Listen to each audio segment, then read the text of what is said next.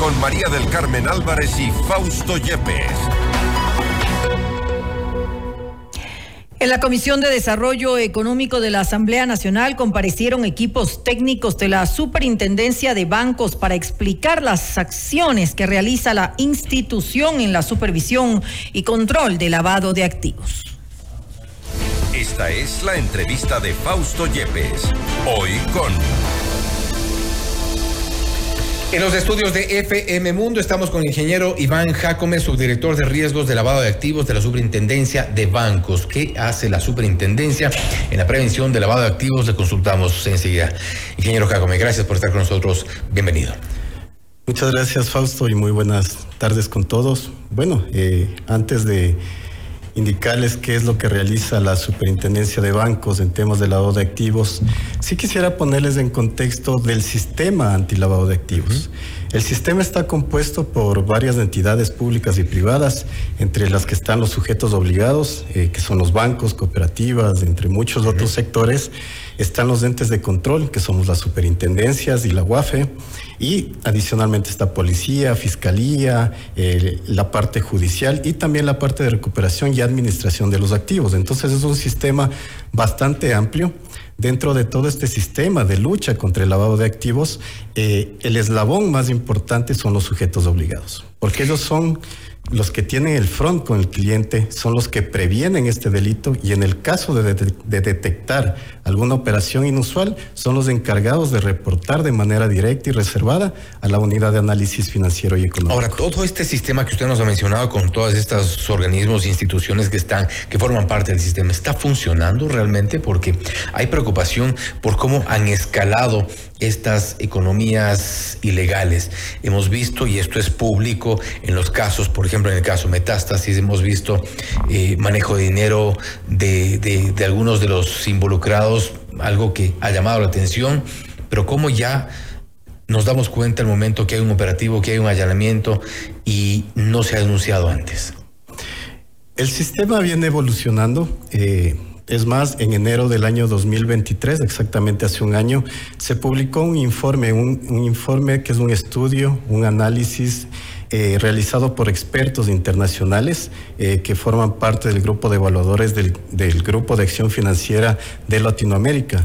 Eh, esos vienen a, a realizar una evaluación de todo el sistema que le dije, desde los sujetos obligados, cómo funcionan los controladores, las labores de fiscalía, las sentencias por temas de lavado de activos, la recuperación de activos, todo el tema de, de la lucha contra el lavado.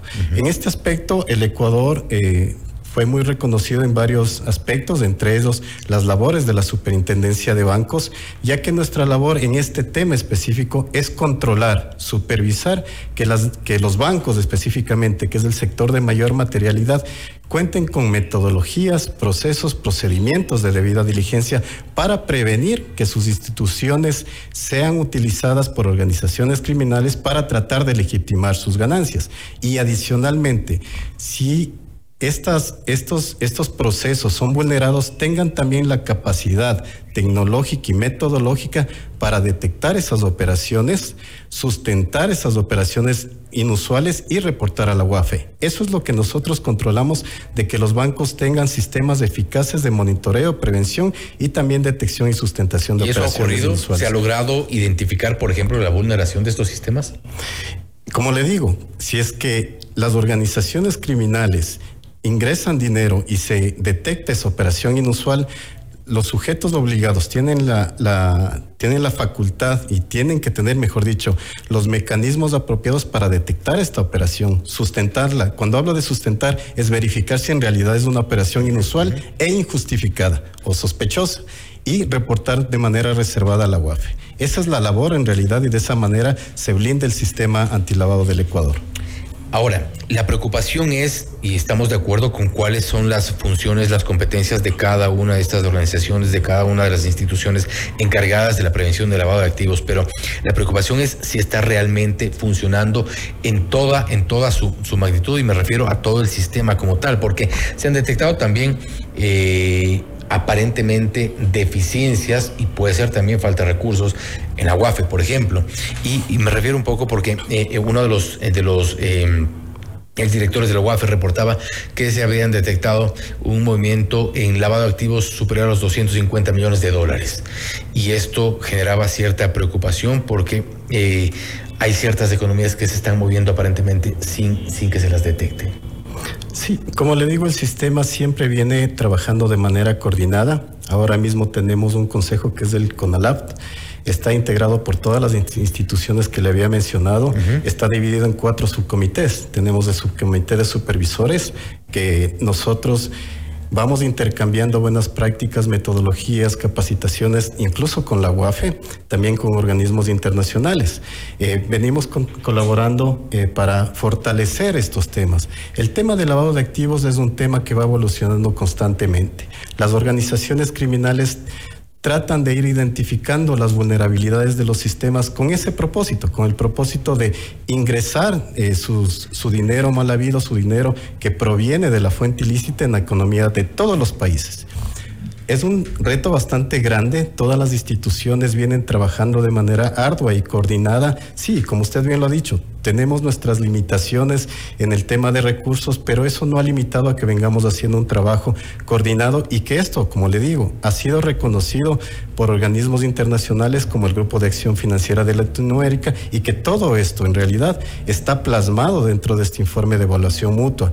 Si alguno de los eh, eh, radio escuchas, eh, tiene la duda de qué tan bien o qué tan mal funciona una institución, todo está plasmado en el informe y, lo importante de esto es que es un, informe que se realiza o que fue realizado por expertos de cinco países diferentes y el mismo informe revisado por la red global y organismos internacionales como el FMI, el Banco Mundial y todos en una plenaria quedan de acuerdo en que lo que el equipo evaluador encontró de todas las instituciones nacionales en el tema del lavado es correcto y tiene consistencia. Entonces, no nos ha ido tan mal en este informe.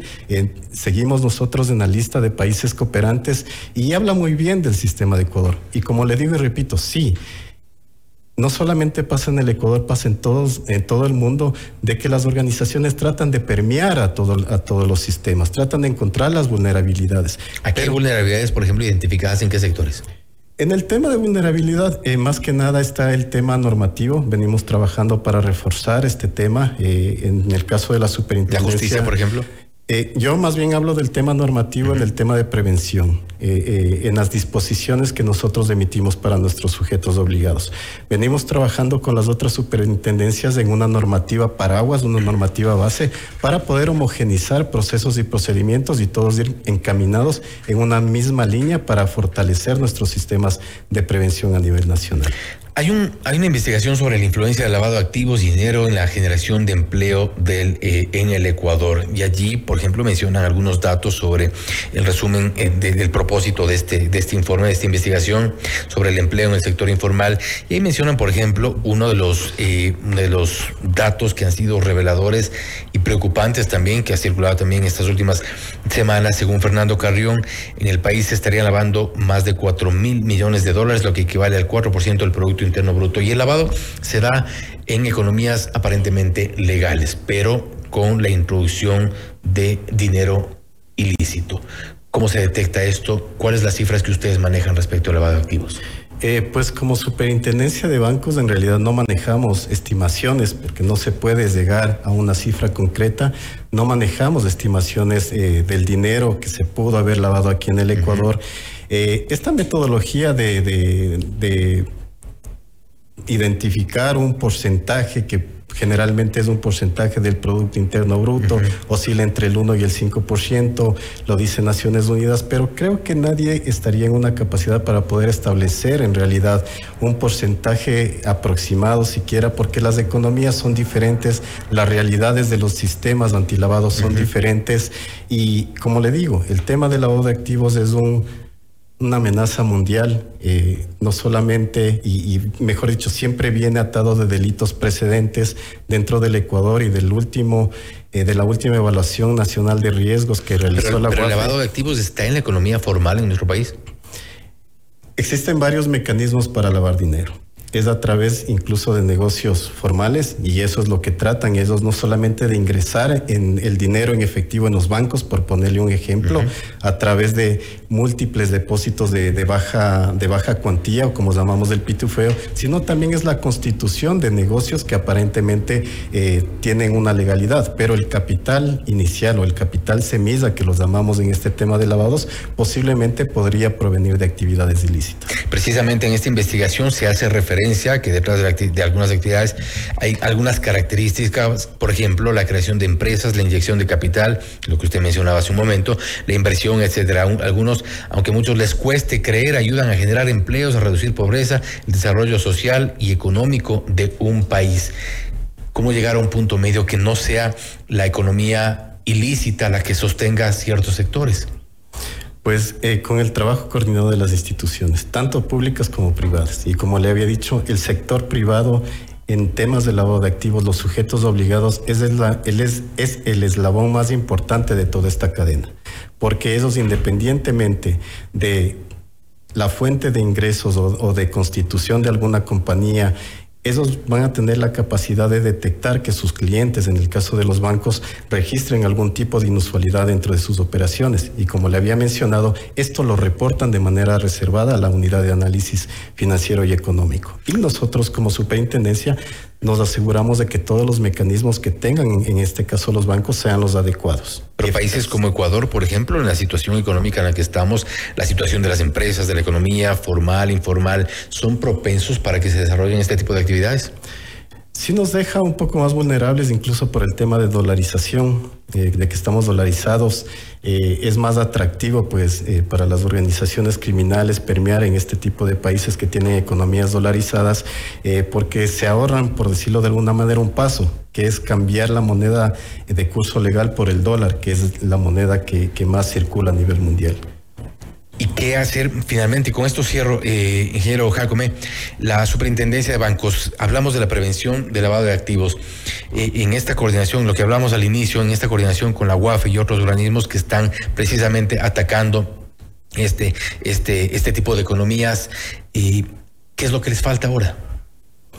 ¿Qué es lo que nos falta? Bueno, creo que a todos las Aparte instituciones de los recursos, seguramente eso ya lo dicen todos. sí, y eso lo iba a decir. En realidad tenemos que fortalecer la cooperación interinstitucional. Eh, lo venimos ya trabajando, eh, fruto de eso es que venimos, incluso internacional, fruto de eso venimos trabajando con la Unidad de Análisis Financiero y Económico, con la CEPS, con la Superintendencia de Economía Popular y Solidaria, con la Superintendencia de Compañías, Valores y Seguros, y ahora mismo estamos en coordinaciones con el Departamento del Tesoro de Estados Unidos.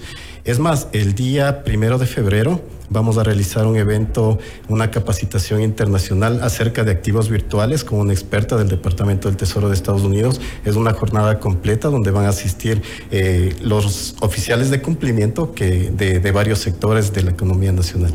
Esperamos que se detecte sobre todas las cosas, que se trabaje en esta prevención de lavado de activos en un país que cuyas características precisamente se prestan y son de alguna forma terreno fértil para este tipo de actividades. Ingeniero Jacome, nuevamente gracias por estar con nosotros. Con todo gusto y la orden.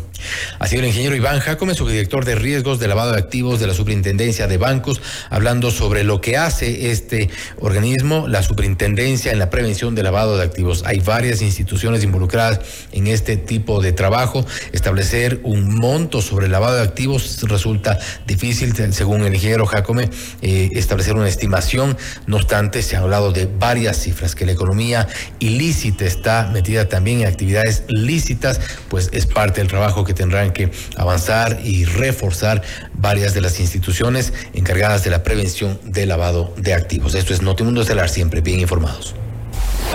Noticias, entrevistas, análisis e información inmediata. Notimundo Estelar regresa enseguida.